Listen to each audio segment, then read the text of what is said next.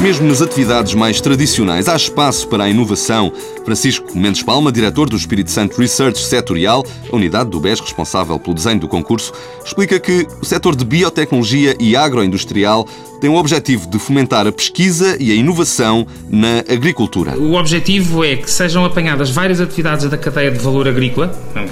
tem aí um, para arrastar, digamos, para a área da inovação o setor, o setor da agricultura, desde a biologia das espécies aos produtos acabados de alto valor acrescentado, técnicas agrícolas, portanto a questão da inovação dos processos também que aqui é, é relevante, uh, com processos de produção de alimentos, de bebidas, como também questões relacionadas com pesticidas e fungicidas que sejam mais eficientes, mais amigos do ambiente, portanto em que a inovação permita